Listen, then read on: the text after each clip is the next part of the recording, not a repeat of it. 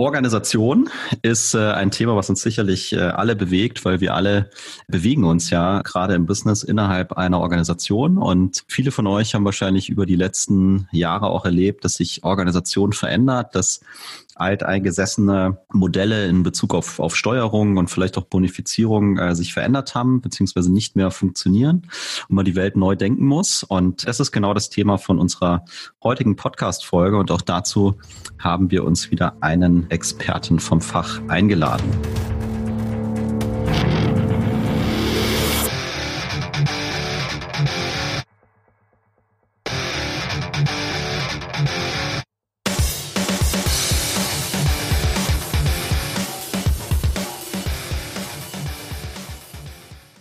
Bin Tim. Ich bin immer noch der Jan und zusammen sind wir für euch Sales Excellence. Das ist dein Podcast für Software, B2B-Vertrieb und Pre-Sales. Wir glauben an einen strategischen, Mehrwert- und kundenzentrierten Vertriebsansatz. Mit unserem Wissen und unserer Erfahrung möchten wir dir zu neuer Inspiration und mehr Erfolg in deinem Vertriebsalltag verhelfen. Und somit herzlich willkommen, liebe Hörer, zu einer weiteren Folge vom Sales Excellence Podcast. Und wie der Jan da schon richtig angeteasert hat, wollen wir direkt zu unserer Vorstellung des Interviewgastes kommen. Und äh, somit äh, herzlich willkommen, Johannes Müller, Geschäftsführer und Mitgründer von WorkPath. Hallo Johannes. Hallo, grüß euch. Hallo Tim, hallo Jan. Jan ist ein großer Fan von Comicfilmen und Superheldengeschichten. Und darum haben wir ganz elegant in unseren ersten Punkt hier mit aufgenommen, dass du doch bitte mal deine sogenannte Origin Story uns und unseren Zuhörern mal bitte erzählen darfst. Wie kam es dazu, dass ihr WorkPath gegründet habt und ja, was waren eure Beweggründe? Ja, gerne. Also wir sind drei Gründer und sind mit WorkPath seit 2017 am Markt. Der Hintergrund ist sowohl meine beiden Mitgründer, die einen technischen Hintergrund haben, ich eher einen äh, vertrieblichen und, und Business-Hintergrund. Wir hatten alle äh, Zeit in der Digitalwirtschaft verbracht. Wir haben in Startups gearbeitet, von mehreren Dutzend Mitarbeitern zu mehreren hundert Mitarbeitern. Und wir haben die Arbeitsweise, die, die, man dort kennt, ja, die Zusammenarbeit, die agilen Methoden, auch die Organisationsmodelle, damit sind wir groß geworden und ähm, haben jeder für sich in verschiedenen Führungsrollen, in verschiedenen Konstellationen, auch unterschiedlichen Branchen, ähm, da mehrere Jahre auf, auf ganz natürliche Art und Weise damit unsere Erfahrung gesammelt. Das war für uns eher die normale Art zu arbeiten. Ja, und haben dann gemerkt, natürlich das, was wir in unserer digitalen Blase für normal halten, das ist schon sehr anders und oft unterschiedlich zu dem, wie eine etablierte Organisation sich steuert, wie so eine Organisation funktioniert. Und ich glaube, was uns aber alle drei zusammengeführt hat, ist, wir haben alle schon an verschiedenen Stellen mal zusammengearbeitet und was uns alle begeistert und, und eint, ist, dass wir aus einem unternehmerischen Interesse heraus einfach uns immer dafür interessiert haben, wie funktioniert eine Organisation. Ja? Ich habe Thomas zum Beispiel bei Freeletics kennengelernt, ein Münchner Fitness-Startup, eine, eine digitale äh, App ähm, für, für Fitnessprogramme. Äh, und das war eine Zeit, das ist, da ist das Unternehmen von 100 auf, äh, von, von 11 auf 100, 110 Mitarbeiter in, in einem Jahr gewachsen. Und in so einer Situation fragst du dich natürlich ganz grundlegend, wie, wie funktioniert das? Wie können wir das, was uns am Anfang erfolgreich gemacht hat, kleines Team, alle Fähigkeiten, die wir brauchen, beisammen, ganz nah am Kunden. Wir können jede Woche eigentlich neue Dinge ausprobieren. Jeder kriegt alles mit. Also super schnell, super agil. Wie können wir das skalieren? Wie können wir aber auch Prozesse einführen, die so eine gute Balance finden aus dieser Geschwindigkeit und dieser Flexibilität, die aber auch kein Chaos ausbrechen lassen, gleichzeitig aber auch eben nicht ähm, uns so konzernartig in, in schwerfällige Prozesse hineinführen. Und, und all diese Erfahrungen haben uns dann letztlich zu dem Punkt geführt, äh, WorkPath zu gründen, weil wir gleichzeitig gemerkt haben, da draußen passiert sehr viel. Große Unternehmen kamen auf einmal auf uns zu, haben gefragt, sag mal, wie macht ihr das eigentlich da in den Startups? Ich habe gehört, ihr, ihr führt mit Zielen, mit OKRs, mit Objectives und Key Results, so als Methode, die damals auf einmal aufkam.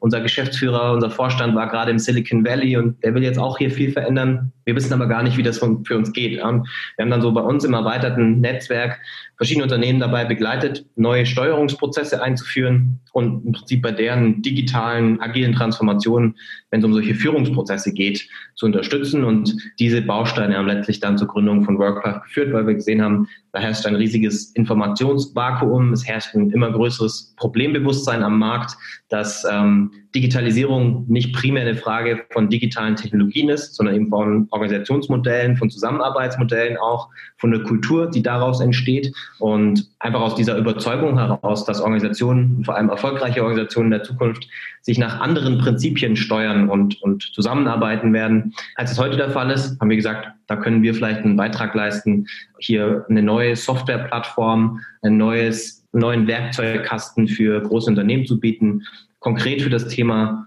agile Steuerung, Strategy Execution, wie wir immer sagen. Das heißt, wir helfen Unternehmen, schneller von ihren strategischen Zielen zu Business Results, zu Ergebnissen zu kommen, weil das eigentlich im Kern für uns das ist, was eine Organisation und ihre Kernprozesse bieten muss und ähm, was immer mehr in großen Unternehmen eigentlich ein Auslaufmodell ist, wie man das heute kennt und was immer mehr zu Problemen führt. Okay. Ich glaube, da hat jetzt schon extrem viel drin gesteckt. Ne? Also ihr habt ähm, festgestellt, die Welt verändert sich, Organisation verändert sich, Arbeitswelt, vielleicht auch die Art zu arbeiten. Da kommen neue Generationen rein, die haben ein anderes Mindset, da sind andere Kulturen irgendwie am Start und äh, diese herkömmlichen Modelle funktionieren vielleicht nicht mehr so, wie sie in der Vergangenheit funktioniert haben und es braucht was Neues, um diesen äh, sehr positiven Outcome äh, weiterhin für die Mitarbeiter und für die Companies äh, generieren zu können. Vielleicht können wir noch mal einen kurzen Schritt zurück machen, wenn du sagst, diese herkömmlichen Modelle, wie wir sie aus der Vergangenheit kennen, die funktionieren nicht mehr so. Was sind denn für dich diese herkömmlichen Modelle, die nicht mehr funktionieren? Ja, da kann man jetzt natürlich sehr tief einsteigen und Unternehmen nutzen verschiedene Begrifflichkeiten, aber grundsätzlich kann man sagen, wir kommen aus der Industriezeit und wir alle, und das betrifft nicht nur Unternehmen, sondern das wird uns auch in der Universität so beigebracht und unser Schulsystem funktioniert schon nach diesen Prinzipien ähm, einer industriellen Organisation. Ja, viele Unternehmen sprechen da auch von, vom Taylorismus, ähm, nach, nach Taylor organisierter äh, oder, oder designter äh, Unternehmen die einfach für einige Prinzipien stehen, die in der Industriezeit für Erfolg gesorgt haben. Ja? Und was heißt das? Was sind das für Prinzipien? Das ist im Prinzip die Idee, dass man eine Organisation wie eine Maschine designt, wo man oben das Denken und unten die Arbeit, das Umsetzen voneinander trennt. Und diese ganze Maschine ist im Prinzip aufgebaut äh, oder optimiert ähm, auf Effizienz und Kostenkontrolle. Ja, weil in, in der Industriezeit mit den produktorientierten Industrien, die wir dort hatten, waren Effizienz und Kostenkontrolle, dann entsprechende Skaleneffekte, die entscheidenden Wettbewerbsvorteile. Und alles, was wir heute für in den meisten Unternehmen immer noch als einigermaßen normal ähm, hinnehmen, ist im Prinzip auf diesem Paradigma aufgebaut. Ja? Also eine sehr zentrale oder zentralistische Steuerung, dass jemand im, im Vorstand irgendwo zentral oben in dieser Pyramide Ziele entwickelt und sie vorgibt und dann werden die entlang von Reporting-Linien, das heißt, es gibt ganz klare Führungslinien ähm, nach unten gegeben und Ziele werden definiert und erreicht dadurch, dass jemand dort oben ein Ziel setzt, das auf seine Untergebenen, auf seine Direct Reports herunterbricht und die machen das wiederum mit ihren und so weiter. Ja. Dann gibt's die Idee der funktionalen Arbeitsteilung. Das heißt, es gibt hier das Marketing-Team, hier das Sales-Team, hier das Kundenbetreuungsteam, hier das Produktteam. Also einzelne Business-Funktionen werden aufgeteilt, weil das auch wieder zu einer Spezialisierung in diesen Teams so, äh, führt und dafür führt, dazu führt, dass sie durch die Spezialisierung und zu dieser Zusammenführung auch ähm, einfach maximal effizient aufgestellt werden können. Ja, es braucht nicht mehr jedes Produktteam einen eigenen Marketing-Experten, sondern die sind zentral irgendwo und das spart Geld, das lässt sich an vielen Stellen besser kontrollieren. Und ähm, so führen diese Kernprinzipien oder diese, diese Ideen des, des Taylorismus zu dem Organisationsmodell, wie es immer noch in den meisten Unternehmen relativ fest verankert ist. Ja. Und ich glaube, den großen Wandel, den ich vorher noch angedeutet habe, ist, dass Effizienz und Kostenkontrolle natürlich immer noch wichtig sind. Das stellt niemand in Frage. Dass wir aber merken, dass neue Wettbewerbsvorteile viel entscheidender werden. Ja? Märkte entwickeln sich so schnell, werden so dynamisch, an manchen Stellen werden sie auch wirklich komplexer und unsicherer, dass diese Modelle, die in der Vergangenheit zum Teil des Erfolgs geworden sind, die Erfolgstreiber waren, die jetzt zum Teil des Problems werden, weil Effizienz und Kostenkontrolle eben nicht mehr die entscheidenden Wettbewerbsvorteile sind. Da stehen jetzt andere Punkte. Da geht es um Geschwindigkeit, Anpassungsfähigkeit, wirklich ernst gemeinte, bedingungslose Kundenzentrierung Und man muss immer überlegen, wenn man eine Organisation oder entsprechend dann auch Steuerungs-, Zielmanagement, Incentive-Modelle baut, was optimiere ich und was ist das Ergebnis? Das Ergebnis hier ist meist Effizienz und Kostenkontrolle und nicht so sehr diese Flexibilität, diese Geschwindigkeit. Ich glaube, das ist der, der große Umbruch. Da wird immer mehr darüber gesprochen und man kann das, wie du auch gerade schon gesagt hast, aus zwei Perspektiven sehen. Aus der Mitarbeiterperspektive und der der Marktperspektive. Was fordert der Markt, was fordern Kunden von einem Unternehmen? Aber aus beiden Richtungen sieht man, es bewegt sich sehr viel und ja, es kommt auf jeden Fall zu einem Paradigmenwechsel, wie Organisationen erfolgreich noch führen können. Das, das finde ich jetzt schon extrem spannend. Und während du gerade so diese Taylor-Welt erklärt hast und ausgemalt hast, musste ich ähm, an eine Industrie denken, die ja gerade in Deutschland extrem prominent ist, nämlich die Automobilbranche, wo du ja ganz klassische ähm, Organisationsstrukturen hast, du hast die Produktionslinien, du hast die, die Denkenden äh, in den Büros und die Produktmanager und so weiter. Und dann hast du aber auch den Werkzeugschlosser und den, der an der Produktionslinie steht. Und äh, das repräsentiert sicherlich irgendwo die klassische Welt. Und gleichzeitig, als du dann weiter hast, kam mir der Gedanke, naja gut, okay, gerade in der Branche haben wir ja einen sehr starken Umbruch und haben solche Player wie zum Beispiel ein, ein Tesla. Und ohne jetzt genau zu verstehen, wie Tesla sich organisiert, sind sie offensichtlich extrem innovativ und haben äh, einen großen Vorsprung gewissen Bereichen dieser Branche. Und, ähm, und ich sag mal, die, die klassischen Autobauer tun sich da sicherlich ein bisschen schwer, dem etwas entgegenzusetzen und versuchen, dem jetzt nachzulaufen.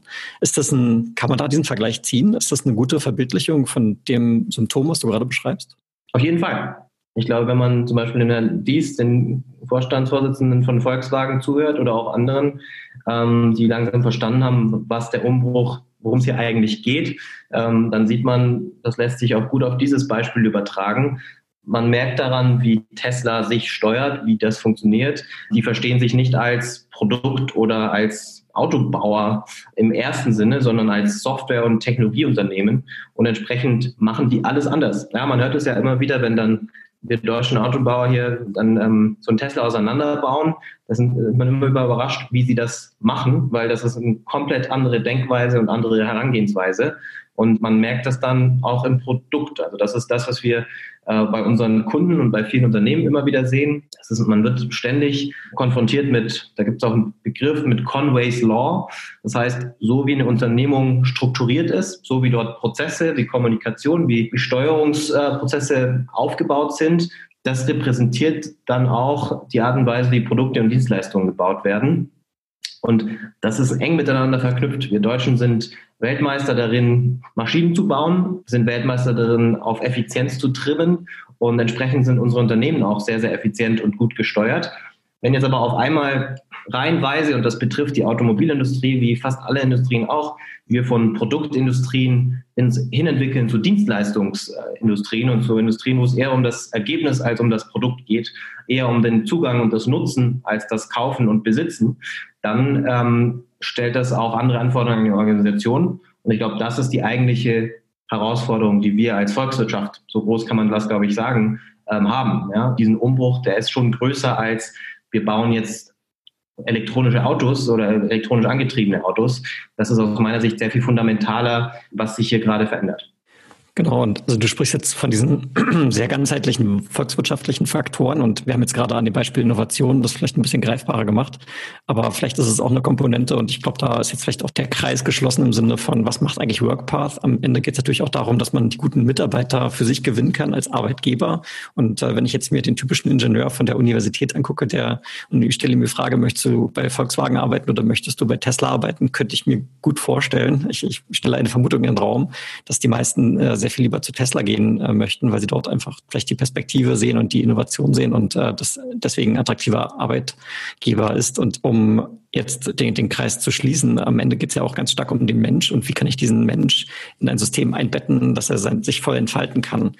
Und in dieser klassischen Welt, und ich habe das auch schon erlebt am Anfang meiner Karriere, da haben, haben wir solche klassischen Zielvereinbarungen, äh, wo ich irgendwie einmal im Jahr mit meinem Vorgesetzten zusammensitze und dann äh, meine Management bei Objectives oder sowas äh, bekomme. Aber am Ende hat man immer das Gefühl, das ist äh, ein Prozess des Prozesses wegen und hat nicht wirklich was damit zu tun, wie ich im Alltag wirklich meinen mein Job erledige. Ja. Und ich glaube, das ist ja genau das Thema, mit dem ihr euch auseinandersetzt, wo ihr auch glaubt, es gibt, gibt einen besseren Weg. Genau, also wir beschäftigen uns mit dem Thema Strategy Execution, das heißt Unternehmen von strategischen Zielen, die irgendwo auf einer Unternehmensführungsebene entwickelt werden.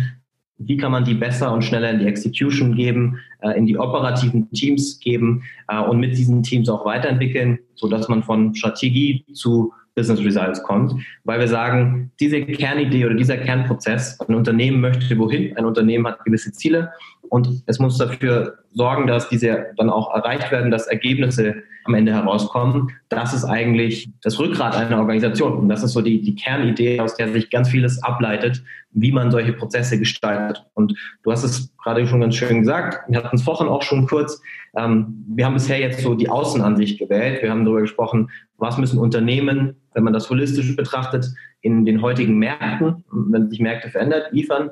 Man kann aber auch diese Innenperspektive wählen, was erwarten Mitarbeiter, was erwarten junge Talente heutzutage. Und das Schöne, und das ist wirklich ganz toll, jeden Tag in unserer Arbeit dann mit Kunden zu erleben, dass hier ähm, die Prinzipien, die eine Organisation am Markt erfolgreich machen, diese neuen Prinzipien, nachdem wir sehen, dass sich Organisationen immer mehr danach ausrichten müssen, diese Prinzipien gehen Hand in Hand mit dem, was Menschen allgemein, das geht nicht um, nur um junge Menschen, sondern eigentlich alle Menschen, wenn man das auf die psychologische Ebene bringt, ähm, was denen wichtig ist und was attraktive menschliche Arbeit ausmacht. Ja? Ähm, und genau das hat uns am Ende auch motiviert, Workcraft zu gründen, weil wir gesagt haben, ich glaube, die Arbeitswelt wird für, für den Menschen deutlich, deutlich besser und attraktiver, weil dieser menschliche Faktor, wenn alles andere, was repetitive Arbeit ist, immer mehr automatisiert wird, dann wird die menschliche Arbeit der letzte Wettbewerbsvorteil, den du in einer Organisation eigentlich überhaupt noch steuern und optimieren kannst. Und entsprechend wird die Rolle des Menschen und die Ansprüche des Individuums auch eine ganz andere Rolle spielen. Ja? Und äh, da können wir gerne jetzt drauf eingehen, wie funktioniert dann so ein Prozess, wie funktionieren Zielmanagement-Prozesse, wie wir sie mit Workcraft dann einführen oder eben Strategy Execution Prozesse. Und wieso ist das besser nicht nur für Individuen und Teams, sondern wieso geht das Hand in Hand auch mit dem, was Unternehmen ähm, da draußen am Markt zeigen müssen? Weil da muss man, das ist leider die Wahrheit und das ist aber auch nachvollziehbar, weil man das besser machen möchte für die eigenen Mitarbeiter, verändern sich die meisten Unternehmen leider nicht. Es braucht schon diesen Druck vom Markt und ähm, das geht jetzt langsam schön Hand in Hand, wie gesagt, diese zwei Perspektiven. Das ist das eigentlich Tolle gerade zu beobachten. Okay, also ich finde auch das hochspannend und du hast vorhin angesprochen, es hat sicherlich eine gewisse äh, Komplexität. Ne? Also gerade wenn wir darüber reden, dass sich ganze Unternehmen verändern müssen und die vielleicht unter Umständen entsprechend groß sind und sich damit äh, vielleicht auch schwer tun, ja, weil das Mindset fehlt, weil die Kultur noch gar nicht da ist, kann das ja auch ein sehr schmerzhafter und langwieriger, langwieriger Prozess sein. Und äh, wie du sagst, also ich habe mal gelernt, die, die Menschen verändern sich aus zwei Gründen, aus Lust oder aus Leid und der Großteil eben aus Leid. Ja. Und äh, das muss entsprechend groß genug sein, damit du anfängst, dich, äh, dich zu verändern. Würdest du dich aus Lust verändern, würdest du viel früher anfangen und hättest wahrscheinlich viel weniger Schmerzen ja. und äh, mehr Spaß dabei. Aber wenn es durch Leid ist, fängst du in Anführungszeichen vielleicht auch schon zu spät an. Und wenn ich da kurz einhaken darf, das, das versuchen wir uns bei diesen Einführungen, wenn Kunden auf uns zukommen und so einen Prozess einführen möchten, das versuchen wir uns natürlich zunutze zu machen. Ja, und genau wie du sagst, Normalerweise kommt es aus einem gewissen Problembewusstsein im Vorstand. Wir müssen etwas ändern, so wie wir uns im Moment steuern. Das ist zu intransparent, das ist zu langsam. Wir haben immer mehr Disconnects, Strategy Execution Gaps. Also die haben dieses Bewusstsein vom Markt. Unsere Steuerungsinstrumente versagen immer mehr. Und wenn wir den Prozess dann aber einführen, ja, das heißt, wir führen softwarebasiert mit der WorkPath-Plattform so einen neuen Steuerungsprozess ein. Dann gehen wir aber auch an die Teams, die bekommen Inhalte. Wir bauen mit dem Kunden gemeinsam so eine kleine Community an Mitarbeitern auf. Und in den Teams, da ist es weniger das Leid und mehr die Motivation. Und da geht es wieder darum, die Lust an der Arbeit zu wecken. Dadurch, dass die Arbeit, wie steuern wir uns, wie definieren wir Ziele als Teams, wie dürfen wir unsere Ziele mit anderen Teams abstimmen, wie können wir selbst uns quasi ausrichten an Unternehmensstrategie. Da wird die Rolle der Teams einfach sehr viel auf, stark ausgewertet. Und dann kann man das vielleicht auch so sagen, ja, aus jemand, der die Unternehmensverantwortung hat, der hat eher einen Druck vom Markt und muss reagieren. Und ähm, dann vielleicht ein letzter, letzter Kommentar da noch. Unsere Kunden müssen zunächst mal am Anfang gar nichts verändern. Ja, alles, was es braucht, ist dieses Problembewusstsein und einen gewissen Buy-in im Vorstand oder in den Bereichsleitungen. Wir wollen, wie wir uns steuern, wie wir zusammenarbeiten, das wollen wir verändern. Und WorkPath als Softwareinfrastruktur funktioniert dann so, dass man im Prinzip einen neuen, wie so ein Tuch über die Organisation legt, ein neuer Prozess, der in Lücken stößt, die im Moment wirklich auch da sind. Ja, die meisten Unternehmen haben keine Teamziele. Die definieren mit WorkPath zum ersten Mal dann Teamziele. Und in dieser Infrastruktur, dieser Softwareplattform, die wir dann da etablieren, kann sich das Unternehmen dann Schritt für Schritt entwickeln und vor allem sehr flexibel auch selbst entscheiden, wie weit wollen wir da gehen, wie viel Freiheit wollen wir Teams an manchen Stellen geben. Also das ist, glaube ich, ein ganz wichtigen Punkt, den du ja schon angesprochen hast. Ähm, ist das eine Transformation? Ja, über, über lang gesehen sicherlich, aber das ist genau unser Anspruch, dass wir das begleiten können und ähm, Unternehmen in sehr, sehr kleinen Schritten da vorangehen kann. Es braucht keine radikale Veränderung initial. Okay, und also Lass uns mal zu dem Punkt kommen, ähm, wie kann ich sowas wirklich angehen? Du hast schon so ein bisschen geteasert. Wir haben vorhin über Themen wie agile Führung und Anreizsysteme, äh, OKRs und so weiter geredet. Und jetzt äh, lass uns mal unterstellen, dass ein Unternehmen an den Punkt gekommen ist und äh, vielleicht sagt, hey, die Pyramide, die wir heute haben, funktioniert irgendwie nicht mehr. Ne? Dinge dauern zu lange, bis die mal unten bei der Basis ankommen. Irgendwie fehlt uns die Flexibilität. Unsere Competition läuft uns irgendwie davon weil die das anscheinend anders machen. Jetzt sind die an diesem Punkt und jetzt überlegen die, ähm, wie können wir es anders machen. Ja, auch mal äh, unabhängig von, packe ich das dann in eine, in eine Softwareplattform rein. Aber wie würden die anfangen? Also welche, welche Fragen müssten sie sich am Anfang beantworten und wie würden die in, in so eine Umsetzungsphase reingehen, um, um diesen Prozess dann anzuschieben? Ja, also das ist ein ganz wichtiger Punkt auch, weil wir werden gerade sehr viel ähm, im Kontext einer bestimmten Methode gesehen. Das hast du gerade erwähnt. OKRs, Objectives und Key Results, ist gerade eine, eine sehr, man kann sagen, gehypte äh, Zielmanagement- und, und Steuerungsmethode, die sich im Prinzip alle Großunternehmen gerade anschauen. Und wenn wir solche Prozesse einführen, dann ist es fast immer im Rahmen dieser Methode, dieses Frameworks. Und wenn man das so sieht, dann muss man gleich auf, immer darauf achten, dass das Unternehmen jetzt nicht nur das macht, weil es gerade in ist, sondern dass man nochmal einen Schritt zurückgeht. Das kommt jetzt dann damit zu deiner Frage und die Frage stellt, ja, okay, wir, wir verstehen, ihr habt OKRs, das habt ihr jetzt bei anderen gesehen, ihr habt gehört, Amazon macht das teilweise, Google macht das, Facebook machen das, alle machen das. Ähm, aber warum macht ihr das eigentlich? Und die Antworten die, da muss man sich im Vorstand zunächst mal einig sein, in der Führung, in dem Kreis, wo man so etwas entscheidet. Was wollen wir eigentlich verändern und ähm, wo soll es dann, damit hingehen? Ja, das, ist, das klingt so trivial, aber das ist nicht immer so gegeben. Ja, also da ist dann so ein diffu diffuses Gefühl von irgendwie funktioniert das hier nicht mehr. Aber was nicht funktioniert, ich denke, das ist schon ein wichtiger Schritt. Zunächst mal eine Analyse. Wie steuern wir uns heute? Und warum ist das ein Problem? Und dann kann man eben das auflisten und im Prinzip den eigenen Prozess aufmalen. Das machen die meisten Unternehmen, bevor sie auf uns zukommen und, und zeigen, okay, das, das ist vielleicht zu rigide oder das ist zu intransparent, wir haben hier bestimmte Disconnects und dann kann man sich überlegen, okay, was müssen wir hier jetzt ändern, damit wir genau auf diese Probleme eingehen. Also wirklich einen neuen Prozess, eine neue Methode einzuführen, ähm, ich bin teilweise wirklich überrascht, wie große Unternehmen, das sind teilweise Unternehmen im, im DAX oder im MDAX, doch trotzdem in solche neuen Prozesse hineingehen und selbst wenn es nur ein Pilot ist, ohne diesen Schritt, diese Vorarbeit zu machen. Und dann kann man sich an solchen Methoden wie OKRs bedienen und kann mal skizzieren, okay, wie würde der Prozess bei uns aussehen und was muss der Prozess mitbringen, damit er die Probleme, die wir bei uns identifiziert haben, ähm, dass er die aufgreift und über die Zeit dann löst.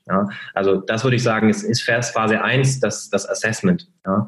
Bevor du weitergehst, vielleicht können wir mal ganz kurz auf diesen OKR-Begriff eingehen. Du hast das gerade schon ausgesprochen, Objective Key Results. Gerne. Also da geht es offensichtlich um eine Erfüllung von Zielsetzungen. Und ich glaube, um einfach auch diesen Kontrast zum Klassischen mal herzustellen. Ne? Klassischerweise hast du ja häufig sowas wie Aktivitäten. Ne? Ich glaube, das Beispiel, was der Jan auch schon häufiger hier im Podcast gebracht hat, ist sowas wie, hast du deine 50 Calls am Tag gemacht, wenn es ja. um, um irgendwie Business Development Raps geht oder sowas. Ja. Da geht es offensichtlich um, um, um Aktivitäten-Tracking, aber nicht wirklich um, was kam am Ende bei raus. Ne? Und ich glaube, das ist eben der große Unterschied. Ne? Korrigiere mich bitte, wenn ich falsch liege. Nee, das können wir gerne kurz noch definieren. Also OKRs auch überhaupt nichts Neues, auch wenn viele das denken. Also OKRs kommt aus dem Silicon Valley, ist aber jetzt bald an die 40 Jahre alt, wird eben viel gesehen ähm, im Kontext von Unternehmen wie Google und, und LinkedIn und so weiter, die sagen, OKRs war ein wichtiger Teil unserer Wachstumsgeschichte, unseres Erfolgs.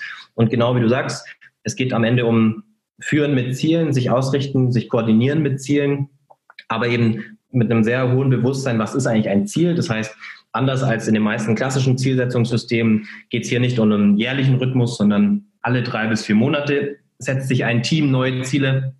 Auch geht es darum, in den meisten Unternehmen sinnvollerweise wegzukommen von individuellen Zielen und sich eher auf was möchten wir als Team erreichen.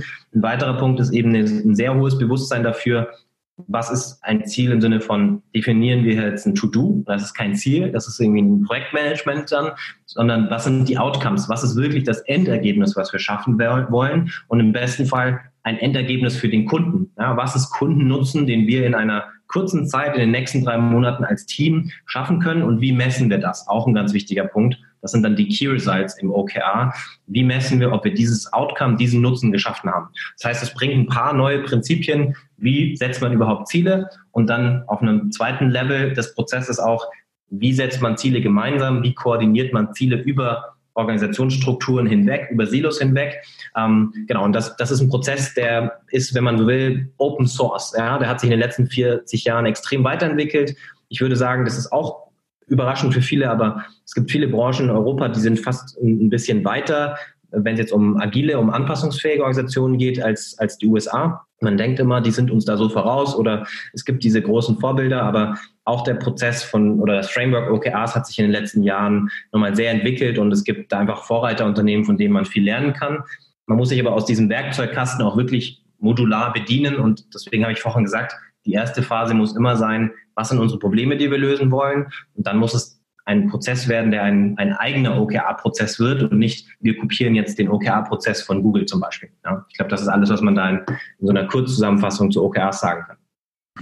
Jetzt lass mich an der Stelle nochmal noch mal einhaken. Das ist jetzt vielleicht so ein bisschen ketzerisch, aber dann kannst du nochmal den, den Benefit auch rausarbeiten. Also du hast jetzt gesagt, wir brauchen Ziele, das, das Team muss verstehen, wo, wo die Reise hingeht und äh, wie das erreicht werden kann. Es muss messbar sein. Und also jetzt sage ich mal ganz ketzerisch, ich bin jetzt der Chef von so einer großen Firma und ich sage jetzt, wir wollen ähm, als Company, als Firmenteam sozusagen, wollen wir dieses Jahr eine Milliarde Umsatz machen.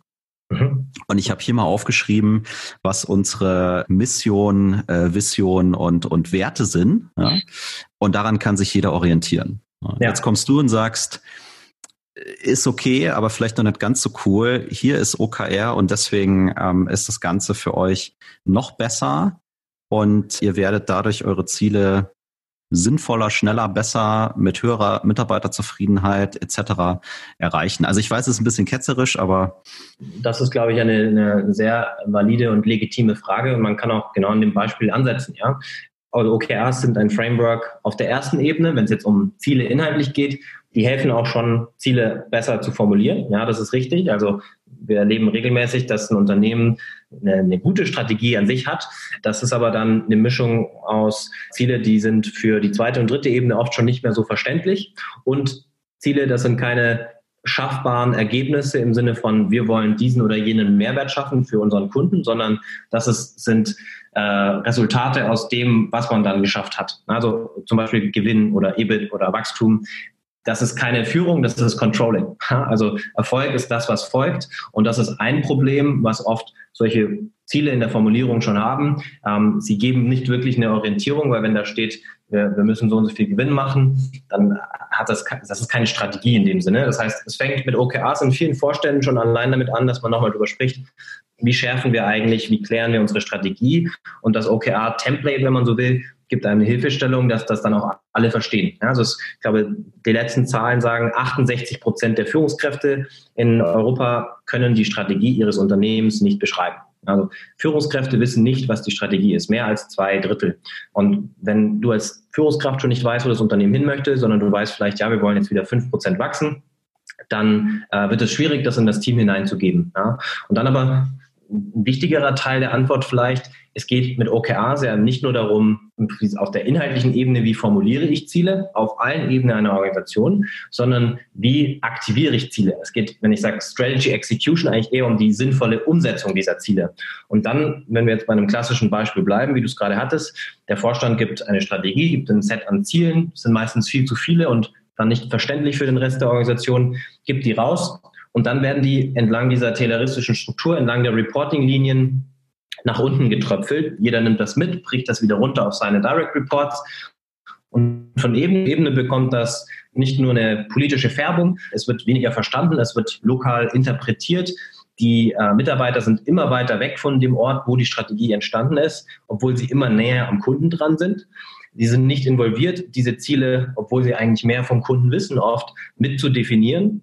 Und das Ganze dauert ewig. Das dauert in einem großen Unternehmen zwei, drei Monate, bis es die operativen Teams wirklich, wirklich mal erreicht hat. Bis das soweit ist, bis das über diesen klassischen Weg dort unten angekommen ist oder dort außen ähm, am Markt, dann ist die Strategie eigentlich schon wieder hinfällig, weil sich fast alle Industrien heute so schnell verändern, dass Strategie strategisches Denken wird immer wichtiger, aber langfristig gesetzte Ziele haben immer weniger Wirkung. Ja? Und das beschreibt, glaube ich, ganz gut mit ein paar Zahlen auch, ähm, was, wo die Strategieumsetzung, ja, OKRs sind vor allem ein Strategieumsetzungswerkzeug, nicht primär ein Strategieformulierungswerkzeug, wo das in traditionellen ähm, Unternehmen krankt und wie OKRs da helfen können mit einem ganz anderen Vorgehen. Ist fair und äh, dann lass uns doch an der Stelle genau nochmal vielleicht eine Ebene, eine Ebene tiefer gehen. Wie stelle ich mir das, also du warst ja vorhin auf der, auf der Vorstandsebene, die haben gesagt, okay, wir haben da ein Thema und äh, sie machen nochmal einen Schritt zurück, sie formulieren das ähm, und so weiter. Und jetzt sind wir genau an dem Punkt, dass es darum geht, das irgendwie ins Unternehmen zu tragen, dass wir weg davon kommen, dass diese Strategiekommunikation irgendwie mehrere Monate dauert, bis es der letzte Mal dann auch gehört hat und dann hat sich doch schon wieder alles, äh, alles geändert und ich fange wieder, fang wieder von vorne an. Wie kann man sich das mit dem OKR oder vielleicht allgemeiner mit dieser Agilität, äh, die ihr reinbringen wollt in die Unternehmen, dann anders vorstellen? Ja, also die meisten unserer Kunden haben Jahres-OKRs, Jahresziele, weil du als große Organisation natürlich einen gewissen Planungshorizont brauchst.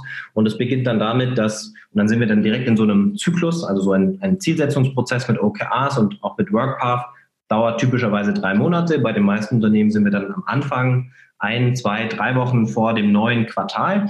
Und dann werden die Unternehmensziele in angepasster Form, in OKR-Form erstmal kommuniziert. Das heißt, alle im Unternehmen bekommen einen Zugang zu den OKRs für die Firma, für das ganze Unternehmen, für den genannten Bereich und können, auch weil eben das Format OKRs darauf optimiert ist, zu kommunizieren, wir können auch mit, mit bestimmten äh, mit, mit Umfragen bei unseren Kunden zeigen, die Mitarbeiter verstehen tatsächlich besser in diesen kleinen Informationspaketen in den OKRs, wo wollen wir als Unternehmen hin und wie werden wir messen, ob wir dann dort hingekommen sind und ob wir uns dem Schritt für Schritt nähern. Ja? Also Kommunikation der Ziele, erster Schritt.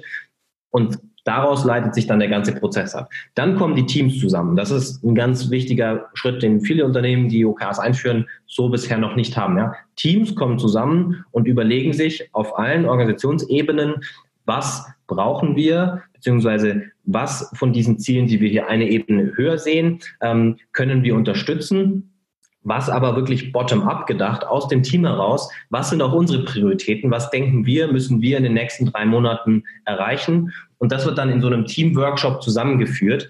Also sprich, man schaut nach oben in, hin zur Strategie, welche Teile der Strategie, welche Dimension der Strategie, wo können wir was beitragen, wo müssen wir was beitragen, aber auch bottom-up aus unseren Erfahrungen, aus unserem operativen ähm, Geschäft, aus unseren Learnings der letzten Monate, was haben wir an Prioritäten und dann formuliert das Team selbst bottom-up ein eigenes Set an OKRs. Drei, vier Ziele mit kurzen Sätzen und entsprechenden Key Results. Was für Endergebnisse, was für Resultate wollen wir am Ende der nächsten drei Monate schaffen? Und das noch nicht genug. Man überlegt sich nicht nur als Team, was sind die Ergebnisse, wirklich nicht die To-Dos oder die Aufgaben und Projekte, sondern die Endergebnisse, die wir in drei, vier Monaten erreicht haben wollen sondern man fragt sich als Team auch, wen brauchen wir denn noch, um diese Ergebnisse zu erreichen? Ja? Und da kommst du dann in eine zweite, eine zweite Dimension, dass du über Organisationsstrukturen hinweg sagst, wir sind jetzt im Marketing, aber für den Erfolg dieser Kampagne, für das Ergebnis, was wir hier jetzt in, in Q2 schaffen möchten, dann brauchen wir so und so viele Ressourcen aus der IT, ja, zum Beispiel. Das heißt, man fragt dann in anderen Teams an, wir haben hier ein OKR, wir haben ein Ziel, wir wollen ein bestimmtes Business Result erreichen, so messen wir das auch. Könnt ihr hier so und so viele Ressourcen zur Verfügung stellen? Und dann entstehen so cross-funktionale Ziele. Ja, das ist schon mal ein ganz wichtiger Punkt, ja auch ein Kerngedanke von agiler Zusammenarbeit, agiler Organisation, dass diese Ziele und wenn man wirklich in Business Results, in, in Mehrwert für den Kunden denkt, die bauen sich dann immer mehr um die Wertschöpfungsströme herum. Und es ist nicht so, dass Marketing und IT und all die, all die Funktionen nach innen gekehrt Ziele für ihren Bereich setzen. Das schon auch.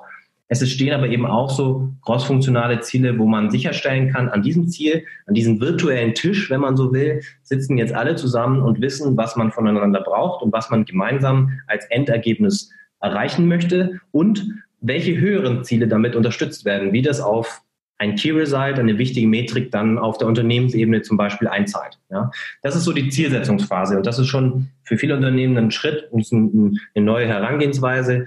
Da kann man sich Schritt für Schritt auch rantasten, aber ist auf jeden Fall eine Veränderung schon. Hm. Also kann ich äh, extrem gut nachempfinden, wenn du sagst, das ist, glaube ich, sogar ein unheimlich großer Schritt, ne? weil wenn ich mir das vorstelle, dass jetzt irgendein Team, keine Ahnung, äh, Produktdesign, Entwicklungs, was auch immer Team sagt hier, ich bräuchte mal irgendwie drei Ressourcen aus der IT, äh, dann wäre der Gedanke ja heute, okay, die kosten Geld, ne?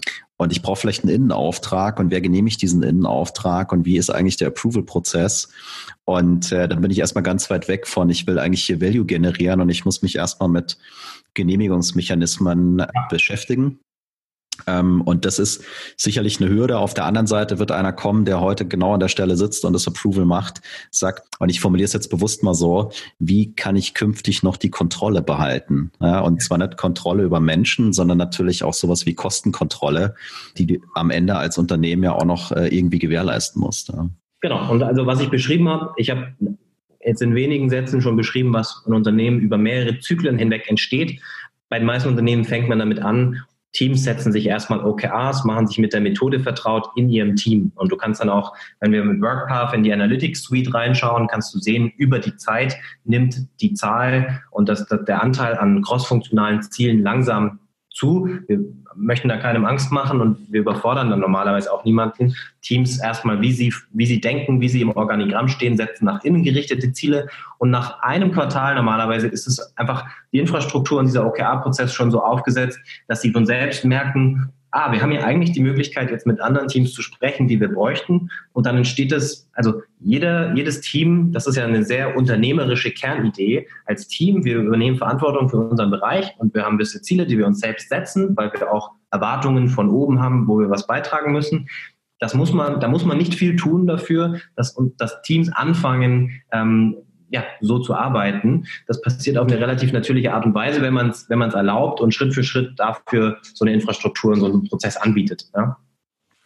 Ein Gedanke, der mich die ganze Zeit umtreibt, ist auch die Frage danach, wie kann ich mir denn, wenn ich in so einem Team mich befinde, wie kann ich mir denn ein realistisches Ziel setzen? Und wenn ich jetzt nochmal das, das Beispiel von vorhin heranziehen darf, ne? früher hieß es, okay, 50 Calls am Tag, weil wir wissen, okay, die Conversion Rate ist X und dann zum nächsten Stage ist es Y und deswegen brauchen wir diese 50, diese 50 Calls. Aber wenn ich jetzt davon weggehe und sage, ich will mir jetzt aber irgendwie ein Ziel setzen, und du hast gerade das Stichwort, das glaube ich, unternehmerisch, ne? unternehmerisches Ziel setzen für auch für auch mein Team, ist es, glaube ich, wahrscheinlich auch so ein kontinuierlicher Prozess, den ich durchlaufen muss, um zu lernen, was ist eigentlich für die Teamgröße, für die Kapazität, die wir haben, ein realistisches Ziel, um mich da so in, in eine produktive Ebene einzutarieren. Ja, also ein ganz wichtiges Prinzip der Organisation von morgen, das sieht man überall, das, das merkt man, dass das notwendig wird, ist eine Dezentralisierung. Das heißt, du musst mehr Entscheidungsgewalt, du musst mehr äh, einen höheren Anteil der Entscheidungen in die Teams hineingeben. Einfach weil das der einzige Weg ist, wie du als Organisation noch schnell genug reagieren kannst und die Teams, die nah am Kunden sind, müssen mehr und schneller selbst entscheiden können. Ja? Und wenn du aber, und das sind ja immer zwei Seiten einer Medaille, wenn du mehr Verantwortung in die Teams geben möchtest, dann musst du dort auch einen Prozess haben und musst vor allem gewisse Fähigkeiten ausbilden in dem Team. Und für mich ist gutes Ziele setzen eine Kernkompetenz, die keiner von uns in der Universität lernt, die man durch die etablierten Organisationsmodelle eher fern, verlernt und die durch so einen OKR-Prozess wieder gestärkt werden. Du kommst dann, was du gerade da anschneidest, in den zweiten Teil. Wie funktioniert dieser OKR-Prozess dann, wenn man mal zwei Wochen lang seine Ziele iteriert und selbst als Team definiert hat? Und dann ist es ein ganz, ganz wichtiger Gedanken, den du ansprichst. OKRs verschieben den Schwerpunkt, wo klassische Zielprozesse eher den Fokus legen auf incentivieren und, und manchmal auch bestrafen, weil Boni ausbleiben. Ja? Also eher äh, ein, ein Bewerten von Leistung und entsprechend dann Belohnen von Leistung. Der Fokus von OKR-Prozess und von so einem agilen Steuerungsprozess, einem Strategy Execution Prozess, der wird verschoben auf Lernen und schnelles Anpassen. Das heißt, ein OKR-Prozess geht auch deswegen nur drei Monate und nicht mehr zwölf, weil du nach drei Monaten dann schon bewertest, haben wir unsere Outcomes eigentlich erreicht? Wie gut waren wir hier jetzt? Was haben wir gelernt? Und wie können wir bessere Ziele setzen im nächsten Quartal? Damit wir zu einer realistischeren Zielsetzung kommen.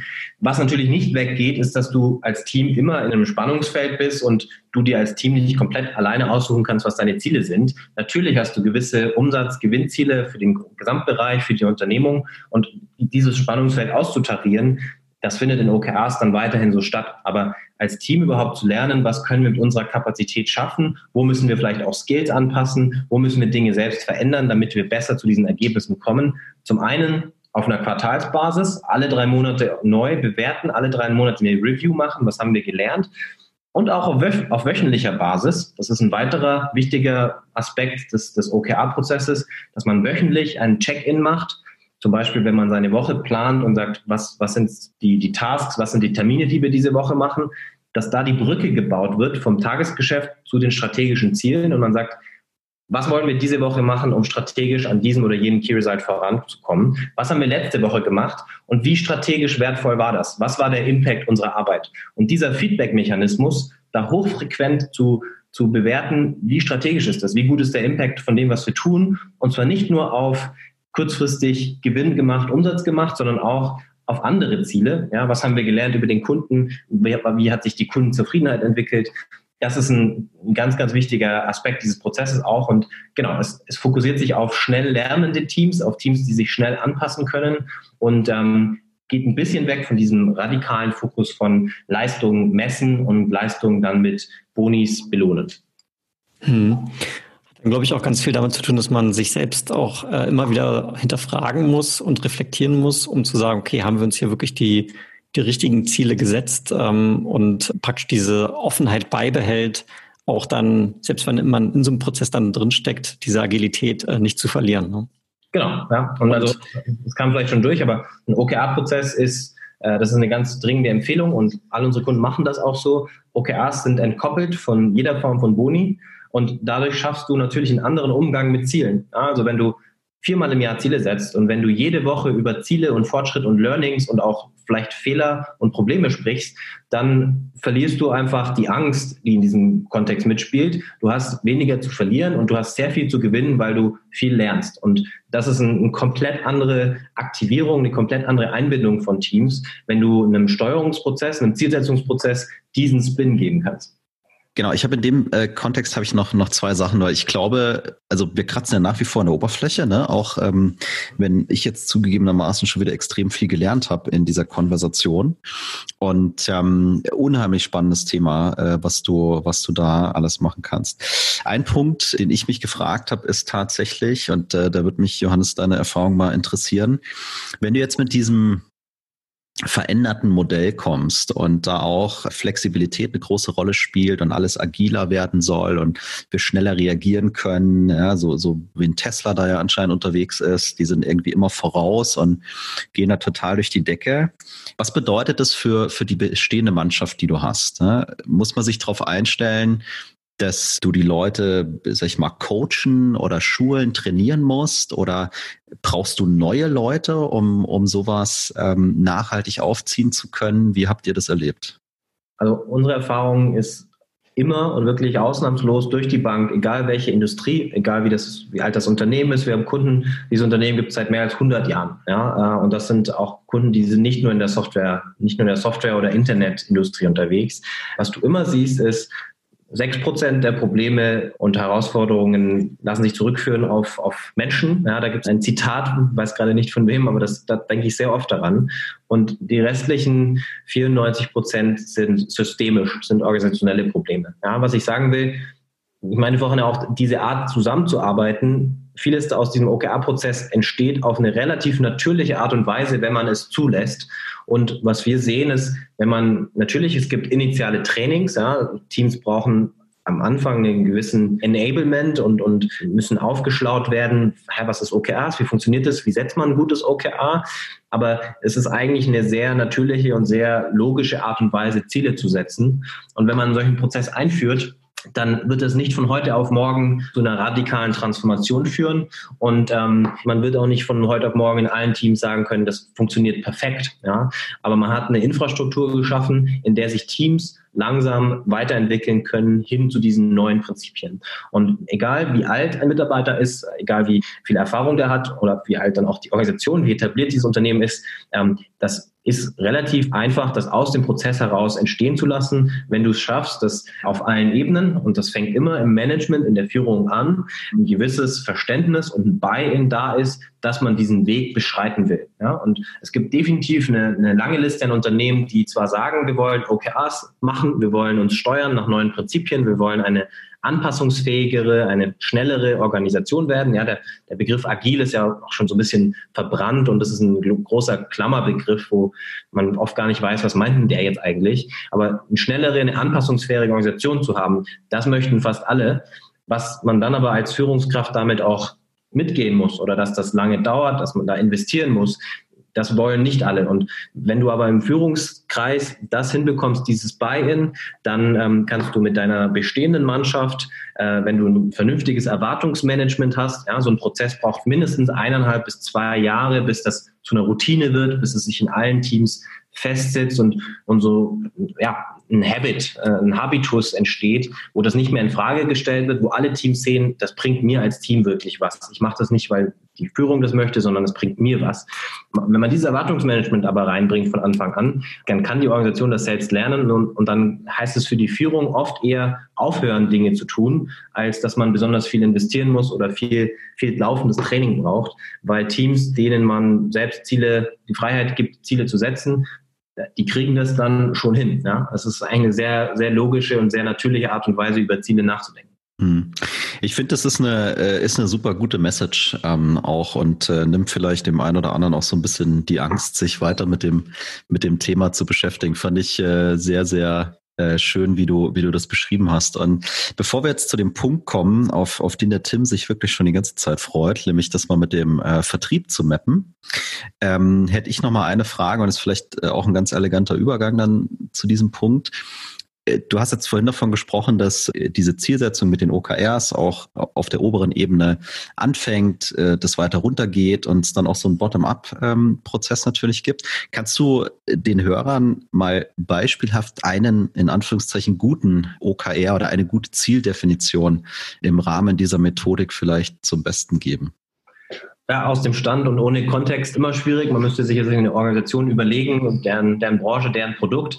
Aber ich glaube, man kann vielleicht so ein bisschen den Kontrast zeichnen, ähm, was ein typisches Ziel ist, was von oben nach unten heruntergegeben wird und, und wie das dann vielleicht besser funktionieren kann. Ja? Also je höher du in einer Organisation, in einer großen Organisation bist, desto mehr brauchst du auch Spätindikatoren, desto mehr sind die typischen Shareholder-Metriken natürlich dort auch vertreten, ja, sprich Gewinn, Umsatz, Profitabilität und so weiter, Gross Margin. Was mit OKRs oft passiert, ist, dass du wirklich merkst über die Zeit, auch Vorstände, auch Geschäftsführer stärker lernen, vom Kunden her und vom Kundennutzen her zu formulieren. Und so ein OKR auf Unternehmensebene oder auf Bereichsebene würde dann zum Beispiel eher in die Richtung gehen, dass Objective, qualitativ definiert, was ist der, der Wert, den wir für eine bestimmte Kundengruppe schaffen möchten. Ja, und dann kann sein, dass man vielleicht, wenn man jetzt zurückgeht auf das Automobilbeispiel, dass man seiner urbanen Family-Kundschaft Zeit sparen möchte, wenn es darum geht, äh, Energie zu besorgen für das Auto, ja, zu tanken oder aufzuladen,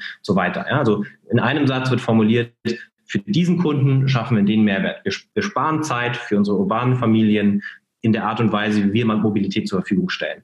Und dann würde man sich überlegen, mit einem Key Result, wie messen wir, ob wir diesen Nutzen geschaffen haben. Ja, und dann hoffentlich gibt es eine gewisse Baseline, dann hat man, diskutiert man über Metriken, ja, wissen wir, wie viel unsere Kunden aktuell brauchen, wie viel Zeit sie verbringen mit Tanken und Warten zum Tanken und Fahren zum Tanken. Und dann würde ein Key Result dazu vielleicht lauten, äh, wir schaffen es, dass die Zeit, die dort investiert wird, von durchschnittlich einer Stunde im Monat auf eine halbe Stunde reduziert wird, also 50 Prozent weniger Zeit investieren in ähm, Energie für Mobilität geschaffen, wenn man noch überhaupt ein eigenes Mobilitätsgerät, ein Vehikel hat.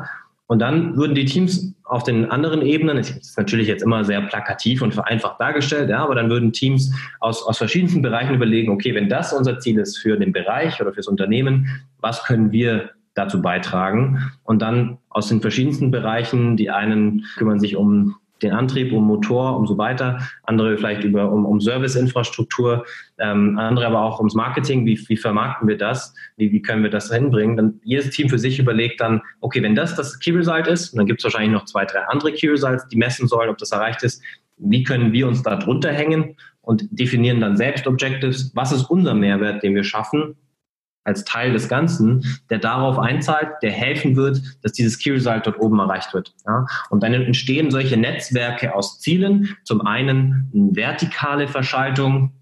Ein Key Result auf einer hohen Ebene wird unterstützt von mehreren Objectives der Ebene darunter.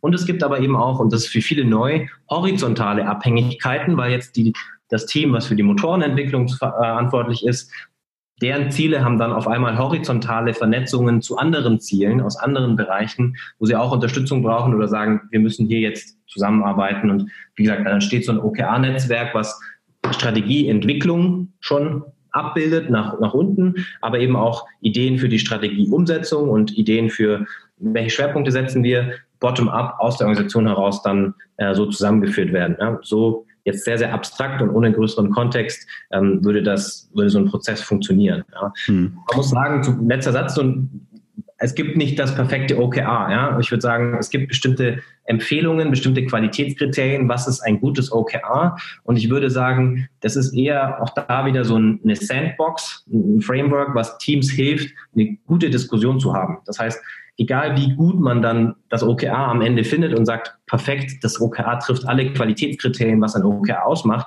Das Entscheidende ist eigentlich, dass man sich als Team diese zentralen Fragen stellt. Wer ist der Kunde? Was machen wir für den, warum machen wir das für den, was ist der Wert, der entsteht, wie messen wir das, wen brauchen wir da dafür. Das ist was, was oft weder Führungskräfte noch Teams sich ausreichend mit beschäftigen und diskutieren. Und das ist eigentlich der entscheidende Teil, dass der Prozess diese Art der Diskussionen und Gespräche dann ähm, überhaupt möglich macht und immer wieder auch fordert. Hm. Also ich fand es super anschaulich und auch, äh, was du am Ende gesagt hast, fand ich nochmal nochmal extrem, extrem wichtig, weil ähm, das ist für mich schon auch genau dieser, dieser Mindset-Shift bei der Formulierung oder bei der Herangehensweise, dass du auf einmal den Mehrwert, den du gegenüber einer bestimmten Kundengruppe ähm, sogar stiftest, in den Mittelpunkt stellst und nicht sowas wie ja. Umsatz oder Revenue, weil der ist dann die, die Folge von dem Erfolg, den du über das OKR ja äh, erreichen möchtest. Und es ist immer wieder beeindruckend zu sehen, was das mit Teams macht. Ja, du siehst von Vorständen bis hin zu operativen Teams, selbst wenn das sehr nüchterne, analytische Ingenieure sind, wenn die auf einmal in so einem Prozess involviert sind und verstehen, ah, okay, das ist der Kunde, haben da wirklich ein Bild vor Augen, das ist dieser konkrete Zielkunde, dieses Segment, diese Nische vielleicht auch, den ich mir vorstellen kann und das ist der emotionale Wert, das ist der Mehrwert, den ich verstehen kann, auch menschlich, wie wir den für den schaffen. Und mit den anderen Menschen müssen wir zusammenarbeiten, dass wir das zusammen erreichen. Das hat eine komplett andere Dynamik. Ja? Vielleicht, wenn wir kurz Zeit haben, nur zwei Minuten noch Beispiel aus dem Banking zum Beispiel. Ja? Wir haben eine Kunden, Finanzindustrie und ähm, dort war das zwei Teams. Das eine Team hat neue Anwendungen, digitale Lösungen entwickelt. Das andere Team war verantwortlich für Compliance, dass das mit allen Rahmenbedingungen und allen Anforderungen, die man als Finanzdienstleister eben hat, dass das damit konform geht. Die haben sich immer so als die Gatekeeper, als die Beschützer der Bank gesehen und die anderen als die Innovatoren und so, wir bauen das Neue, wir definieren die Zukunft der Bank. Die haben immer gegeneinander gearbeitet. Ja? Die für Sicherheit äh, zuständig waren, für Compliance, haben gesagt, das sind Freaks, die gefährden uns, die machen verrückte Dinge, das fliegt uns um die Ohren. Und die in der App-Entwicklung haben gesagt, wir haben so tolle Ideen, wir könnten erfolgreich sein wie ein digitales Fintech, aber die anderen lassen uns nicht. Das ist die alte Welt. Und durch den OKR-Prozess hat man es geschafft hier, dass die dann auf einmal überlegt haben, okay, wer ist eigentlich der Kunde und wen brauchen wir wirklich über die Organisation hinweg für diesen Kunden, um diesen Mehrwert, dieses Outcome zu schaffen. Da ging es erstmal nicht um Apps oder das bauen wir und ihr macht das, sondern was ist ein Outcome, auf das wir uns einigen, wo auch die Menschen im Compliance-Team sagen, ja stimmt, das sollten wir als Bank hinbekommen, sonst werden wir sehr schnell überflüssig. Und auf einmal waren die unterschiedliche Rollen, unterschiedlichen Mehrwert, den die an den Tisch gebracht haben, an einem gemeinsamen virtuellen Tisch, an einem gemeinsamen OKR und hat, jeder hat seine Kompetenz eingebracht. komplett andere Dynamik ja, und komplett andere Identifikation mit den Zielen, andere Identifikation mit den Kunden, mit dem Mehrwert, den man schafft. Das ist sicherlich ein schönes, besonders schönes Beispiel. Das entsteht nicht immer sofort im ersten Zyklus, aber ich glaube, es veranschaulicht nochmal gut, wie man in seinem Unternehmen ganz andere Kräfte freisetzen kann und wie die bestehenden Organisationssysteme zwar effizient sind, aber genau solche Dinge eher selten möglich machen. Ja, also ich fand das ein, ein sehr anschauliches Beispiel. Und nichtsdestotrotz treibt mich natürlich die Frage rum, die der Jan vorhin schon angespielt hat. Ähm, ja, du hast schon so Dinge gesagt wie ähm, OKRs sind nicht unbedingt an einen Boni gekoppelt. Du hast aber auch äh, eingestanden, dass natürlich sowas wie Umsatz- und Gewinnziele nichtsdestotrotz vorhanden sind. Jetzt gibt es ja. natürlich die Funktion des Vertriebes und den gibt es ja im Prinzip in jeder, in jeder Organisation und wir setzen uns ja hier insbesondere auch mit Softwarevertrieb auseinander und ihr bei WorkPath seid ja unter anderem auch ähm, eine, eine Firma, die Software verkaufen möchte. Ja. Und deswegen ist natürlich besonders spannend, inwiefern, und der, der Engländer würde jetzt sagen, drinking your own champagne, inwieweit ihr bei euch den Vertrieb ja. und aber trotzdem auch eure OKR-Konzepte bzw. eure Gesamtmethodologie implementiert habt.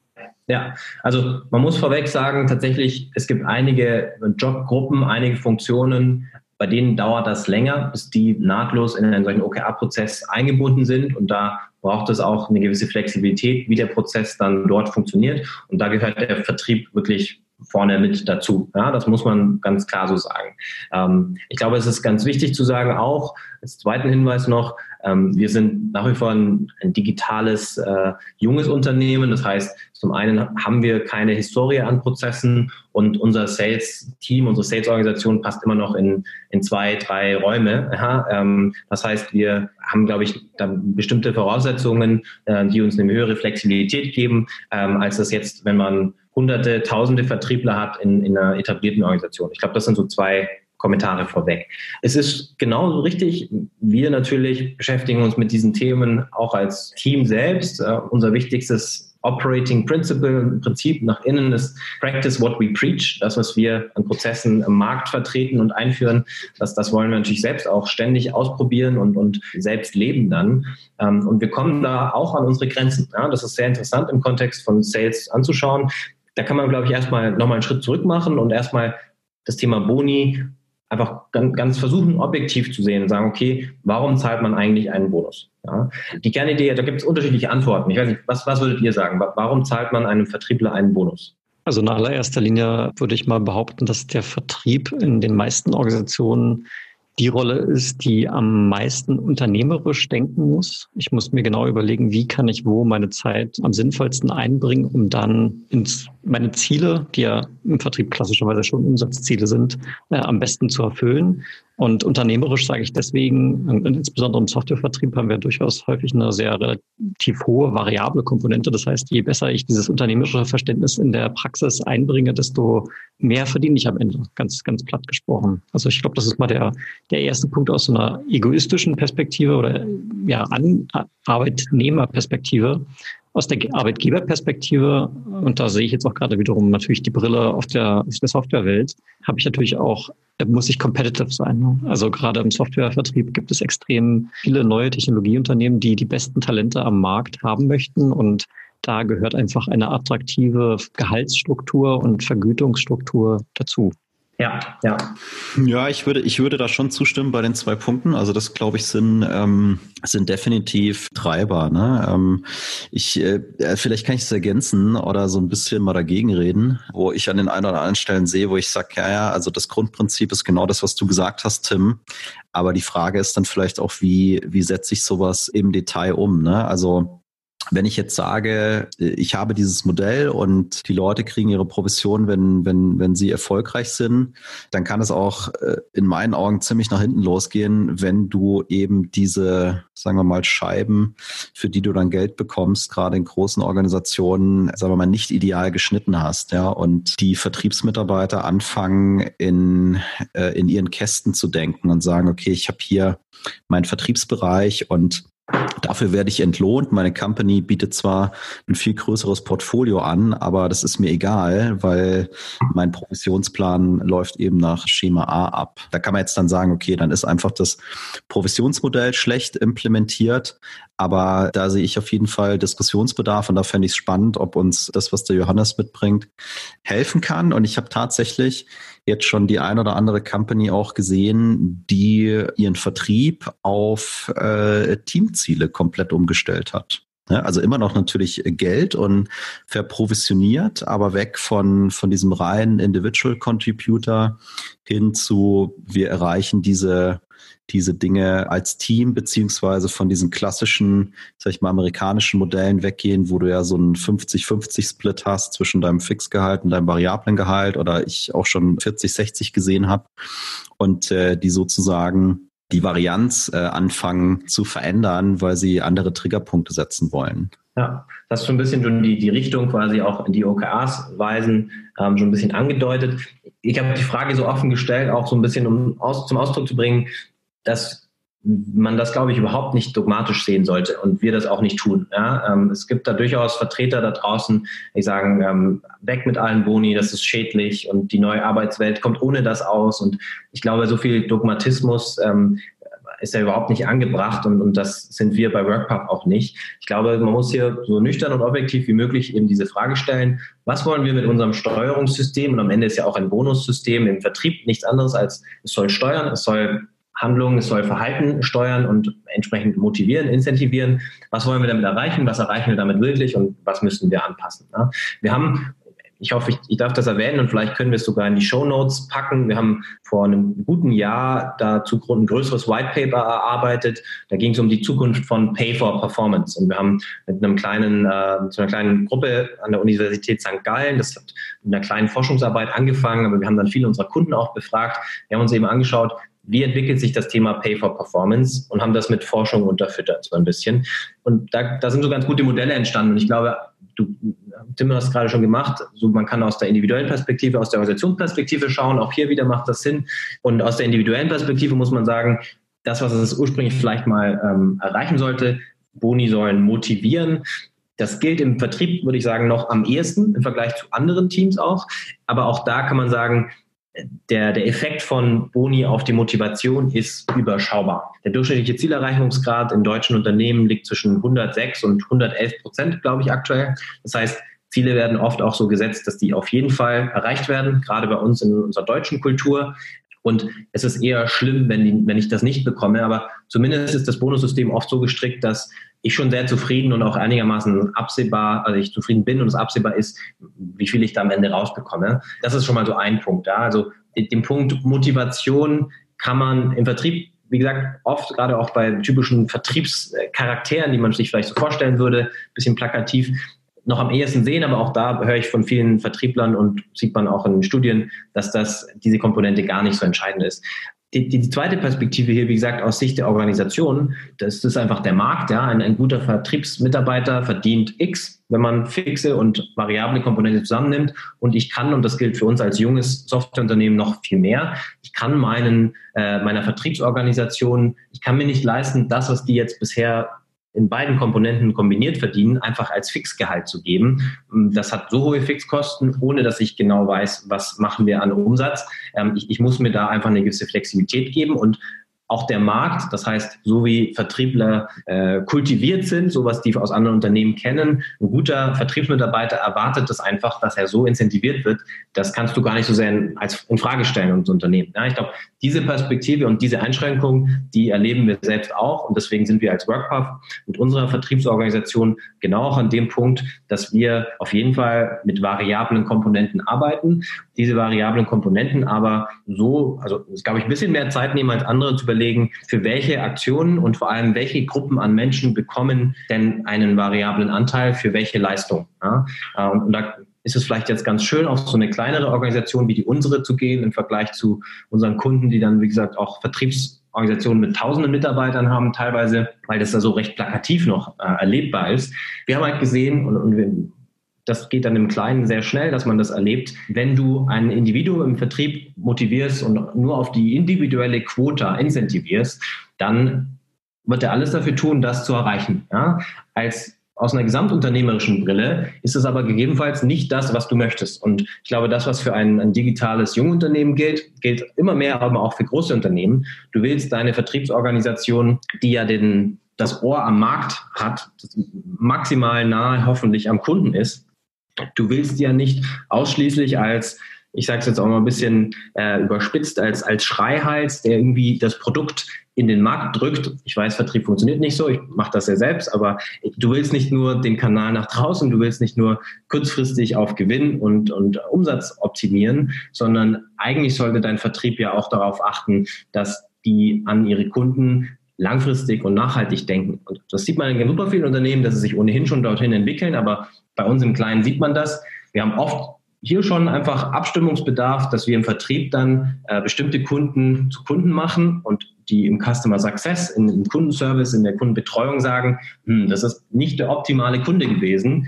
Können wir überhaupt in allen Dimensionen das Problem, was der hat, lösen? Passt es überhaupt hier die Lösung, die wir haben, zu dem Problem, das dieses Unternehmen hat? Ja? Das heißt, so auf den, und im Software as a Service, mit einer, mit einer Cloud-Kultur, wenn man will, ja, wenn du von Recurring Revenues und langen, ähm, erfolgreichen Kundenbeziehungen her denkst und nicht dieser traditionellen, wir verkaufen ein Produkt und dann soll der Kunde schauen, was er damit macht, dann denkst du sehr schnell daran, dass du sagst, mein Vertriebsmitarbeiter einfach darauf zu incentivieren, dass er jetzt hier einen Vertrag abschließt, ist absolut unsinnig, wenn das dazu führt, dass der lauter Verträge anschleppt, die in einem Jahr oder zwei nicht verlängert werden oder gekündigt werden und in der Zeit in meinem Customer Success Team auch noch besonders hohe Betreuungskosten entstehen. Ja, dann bist du schon an dem Punkt, dass du sagst, okay, eigentlich musst du incentivieren auf den Kundennutzen, der entsteht, auf die Qualität der Kundenbeziehung und dann bist du aber schon im Punkt, dass du überlegst, okay, eigentlich müsste dann auch das Customer Success Team incentiviert werden, weil ja auch die signifikant dazu beitragen, wie gut ist eine Kundenbeziehung und was kommt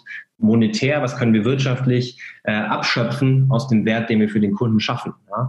Ähm, also solche Überlegungen haben wir die letzten Mo Monate und, und, Jahre vor allem gehabt und entsprechend sind da unsere Incentivierungsmodelle auch bewegen sich immer mehr in diese Richtung, sage ich. Ja. Dass man als Team Boni setzt, ist für mich auch relativ naheliegend, weil selbst im Vertrieb, glaube ich, ein guter Vertriebsprozess eine Teamarbeit ist. Ja. Das sind dann genau diese Detailfragen, was ist die Relation und was ist der Wert auch von jemand, der im Inside Sales als SDR vielleicht eher ähm, Kunden generiert, beziehungsweise Leads generiert, Entschuldigung, ähm, und jemand, der als Account Executives dann hinten die Opportunity zum Kunden wirklich macht. Also das ist auch eine Teamarbeit und ich glaube, diese Komponenten richtig aufeinander abzustellen, ist überhaupt nicht trivial. Das ist so die eine, eine Dimension. Und die andere ist dann so, glaube ich, die, die zeitliche Komponente und an was ist dieser Erfolg geknüpft. Ja, und ich denke, wir sehen auch das am Markt und wir versuchen das selbst in Workcraft so gut wie möglich abzubilden, dass du äh, deine Mitarbeiter im Vertrieb, aber auch anderswo eher als Mitgesellschafter, ähm, die mittel- und langfristig motiviert sein sollten, incentivieren möchtest. Sprich, wenn da eine Kunden, gute Kundenbeziehung aktiviert wird und die dann auch fortgeführt wird und wirklich eine lange und wertvolle, werttragende Kundenbeziehung ist, dann sollten alle, die daran mitwirken, entsprechend auch incentiviert werden. Das einfach anzuschleppen und schnell zu, durchzudrücken und zu unterschreiben, hat oft sogar einen negativen Wert. Und ich erlebe immer noch zu oft, dass Quota-Modelle und Incentive-Modelle aber genau das eher incentivieren. Ja. Ja, geht mir alles gut ein, was du sagst. Ähm, ich glaube, da ist durchaus noch der Punkt drin, versteckt den auch der Jan und den du jetzt auch gerade zuletzt äh, erwähnt hast, dass es, glaube ich, auch ganz schwierig ist, eine intelligente Zielsetzung für den Vertrieb zu generieren. Mir geht es sehr gut ein, dass du sagst, nicht jeder Kunde ist ein Kunde, den wir wirklich haben wollen. Ne? Und ich mache vielleicht mal ein plakatives Beispiel ähm, aus meiner Vergangenheit, wo ähm, einfach Kunden da waren, die gesagt haben, ja, wir wollen unbedingt On-Premise Software kaufen. Und äh, wir waren halt ein reines Cloud-Unternehmen und hatten aber noch so Legacy-Produkte im Portfolio, die man tatsächlich on-premise tatsächlich ähm, absetzen konnte. Aber letztendlich war eigentlich die Strategie, wir sind Full Cloud. Und ähm, jetzt stehst du natürlich vor der Herausforderung, okay, der Vertriebler hat jetzt die Opportunity angeschleppt, der Kunde sagt On-Premise, aber wenn wir uns unsere strategische Ausrichtung anschauen, ist das eigentlich kein idealer Kunde mehr. Und, äh, und somit hat im Prinzip der, wenn ich es jetzt runterbreche, beim Provisionsplan, beim Vertriebler stand halt irgendwo mal was drin, dass es für ihn immer noch gut ist, On-Promise-Software zu verkaufen, sodass dann irgendjemand aus der höheren äh, Führungsschiene sagen musste, nee, trotzdem machen wir es aber nicht, weil es eben strategisch nicht zusammenpasst und was dann natürlich den Mitarbeiter er verärgert, weil er den Deal nicht machen konnte.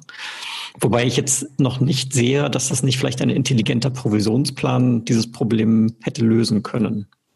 Ich würde da nicht dogmatisch in alt, neu, gut, schlecht äh, unterscheiden. Ja, ich glaube, einfach, ich habe versucht, so ein paar Komponenten und, und Designprinzipien reinzubringen, auf was sollte man da schauen und ja. wie, wie kann ähm, ein, ein Bonusmodell, wenn man das braucht und wenn man denkt, es erfüllt einen gewissen Zweck, wie kann man das konstruieren? Und OKRs stellen einfach viele dieser etablierten Mechanismen in Frage, also weg vom individuellen Ziel hin zum Teamziel. Dann, das habe ich vorher noch nicht gesagt, auch ein ganz wichtiger Gedanke, je mehr Unsicherheit und Veränderung du hast, desto weniger machen fixe Ziele für einen langen Horizont Sinn. Ja, natürlich brauchst du Ziele an Gewinn, an Umsatz. Du musst deinen Shareholdern auch etwas versprechen und dann einhalten, hoffentlich. Aber das OKR-System in seiner, in seiner Kernidee ist ein Hypothesensystem. Ja, klassische Zielsysteme sind eher Controlling-Systeme, sind klassische, wie, wie, so eine Maschine gedacht. Auch hier wieder da oben, wenn ich, wenn ich hier unten 10% und da 10% schaffe, dann schaffe ich da oben 20% zusammen und definitiv über verschiedene Ebenen multiplizieren oder addieren sich diese Ziele nach oben auf. So ein OKR-System ist eher ein, ein Hypothesensystem in dem Sinne von, was können wir die nächsten drei Monate schaffen an Outcome? Das Team stellt eine Hypothese auf und sagt, so messen wir das, ob wir es auch wirklich geschafft haben. Und in drei Monaten bewerten wir, ob diese Hypothese trägt. Und wenn sie trägt, dann arbeiten wir da weiter dran. Dann machen wir, gehen wir, schlagen wir dieselbe Kerbe, wenn man so will.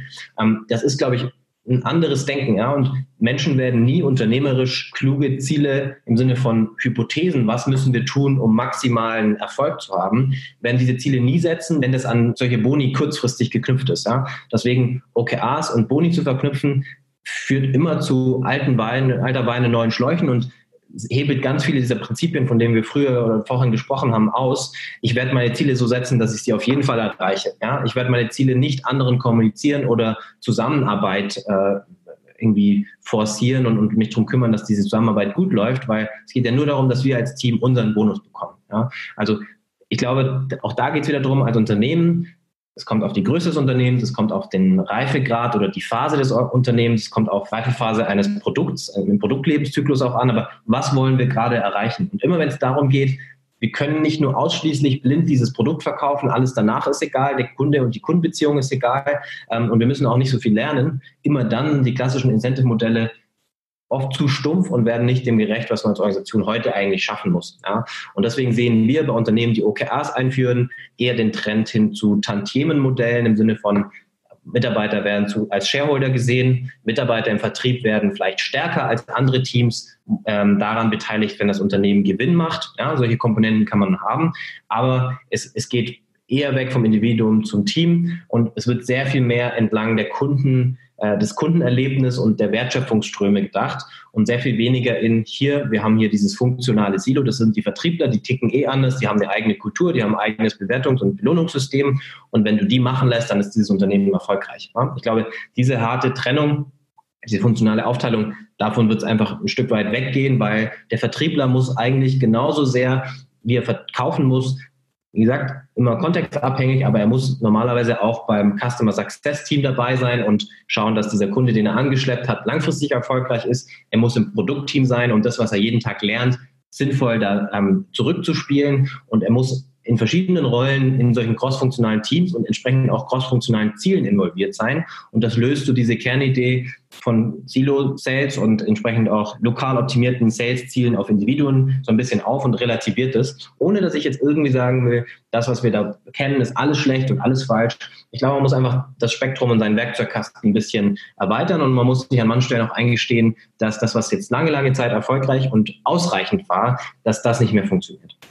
Jan, ja, Tim. Hast du okay. noch eine Frage? Ansonsten fand ich eigentlich Worte von Johannes jetzt äh, wirklich ein sehr geeignetes Schlusswort. Ähm, nee, ich habe äh, keine Fragen mehr. Ich glaube, es ist eher so eine Anregung, ne, dass wir genau diese Diskussion vielleicht zu gegebener Zeit mal fortsetzen sollen. Ähm, ich äh, nehme jetzt mal mit, das eine schließt das andere ja nicht aus. Du hast vorhin was von intelligenten Provisionssystemen erzählt, ne, wo äh, die Voraussetzung natürlich ist, dass ich mir deutlich mehr Gedanken mache, als nur zu sagen, äh, verkaufe Produkt A, kriege x Prozent dafür. Und äh, das fände ich spannend, diese äh, Diskussion äh, vielleicht in einer, äh, ja, in einem tieferen Detail nochmal noch mal fortzuführen an anderer Stelle. Aber ich fand auch, es war ein, ähm, ein tolles, tolles Schlusswort und insgesamt eine sehr, sehr angenehme und, äh, und anregende Diskussion. Also an dieser Stelle von meiner Seite schon mal vielen, vielen lieben Dank, Johannes, dass du dir die Zeit genommen hast und ähm, die Folge hier mit uns gemacht hast.